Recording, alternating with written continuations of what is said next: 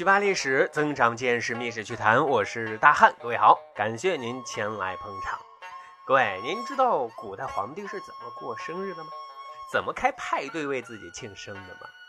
提到这个问题啊，您脑海可能会联想到著名的千艘宴。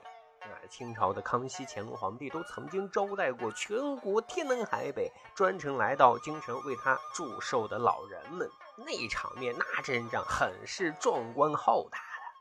不过啊，乾隆皇帝驾崩之后就再也没有过了，为什么呢？啊就是说啊，因为这种宴会实在是太折腾这些老人家了，不仅啊舟车劳顿，还胡吃海塞，结果很多老人家参加这么一次派对，经不起折腾，就永远回不去自己的家了。啊，总之啊，千艘宴啊，这是皇帝给自己搞庆生，整个古代史上最大的排面了。问题来了，您知道历史上第一个过生日的人是谁吗？咱翻阅史料啊。《礼记》《周礼》等专门记载礼仪的典籍都没有说到过生日的这件事而最早关于过生日的记载是出自魏晋南北朝时期《颜氏家训风操篇》的记载，里面是怎么说的呢？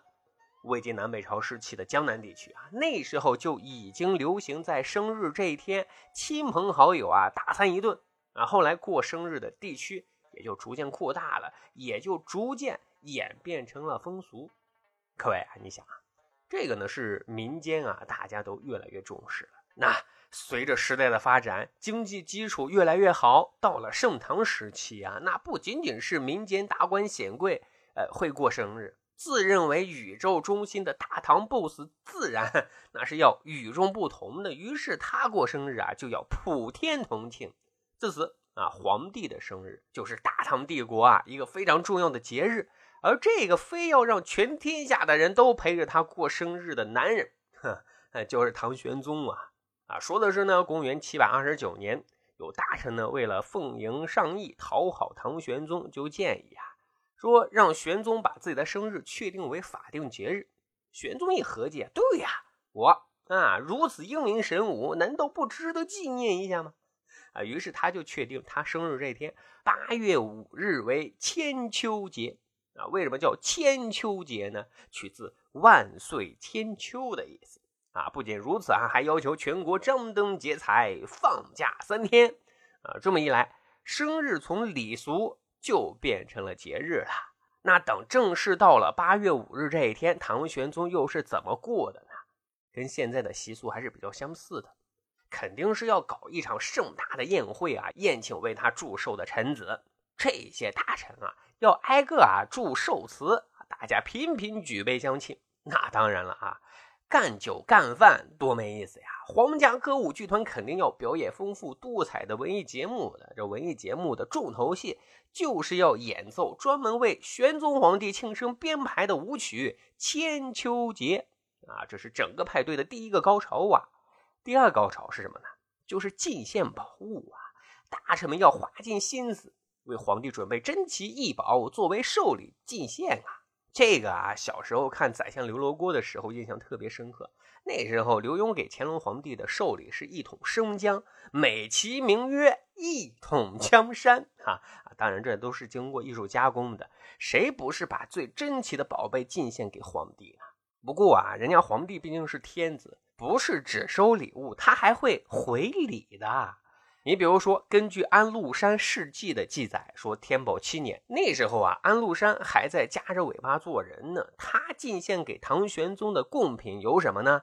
有翻花香炉、玉石天尊等等珍奇异宝。玄宗也是大手一挥，就回赐给安禄山宝细镜、金瓶脱匣、宝枕、金花碗等珍宝啊！你看啊，人家皇帝过生日。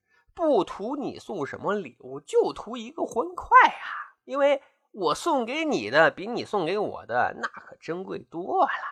那各位跟唐玄宗的生日派对相比较，后来赵匡胤的派对，哎哎，就显得有点随性了啊！怎么个随性法呢？根据记载啊，赵匡胤刚打下江山这一年呢，三月二十一日是他的生日。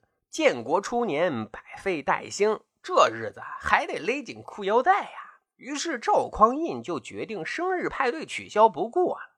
你说皇帝说不过就不过了，当臣子的一点表示都没有，这这也有点太不懂事了吧？啊，于是就在当天晚上啊，一大堆群臣就专程进宫来给皇帝过生日。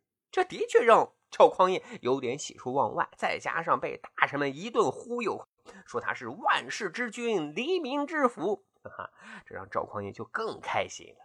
于是决定让御膳房赶紧准备，他要跟大伙一醉方休。但是呢，问题来了，这个时候御膳房的大厨们都已经下班了，剩下的几个留守的也来不及做大餐呀，怎么办呢？赵匡胤一合计，得点外卖吧。各位，您没有穿越，也没有听错啊，宋朝是真的有外卖的。我们熟知的《清明上河图》就有外卖小哥的身影的。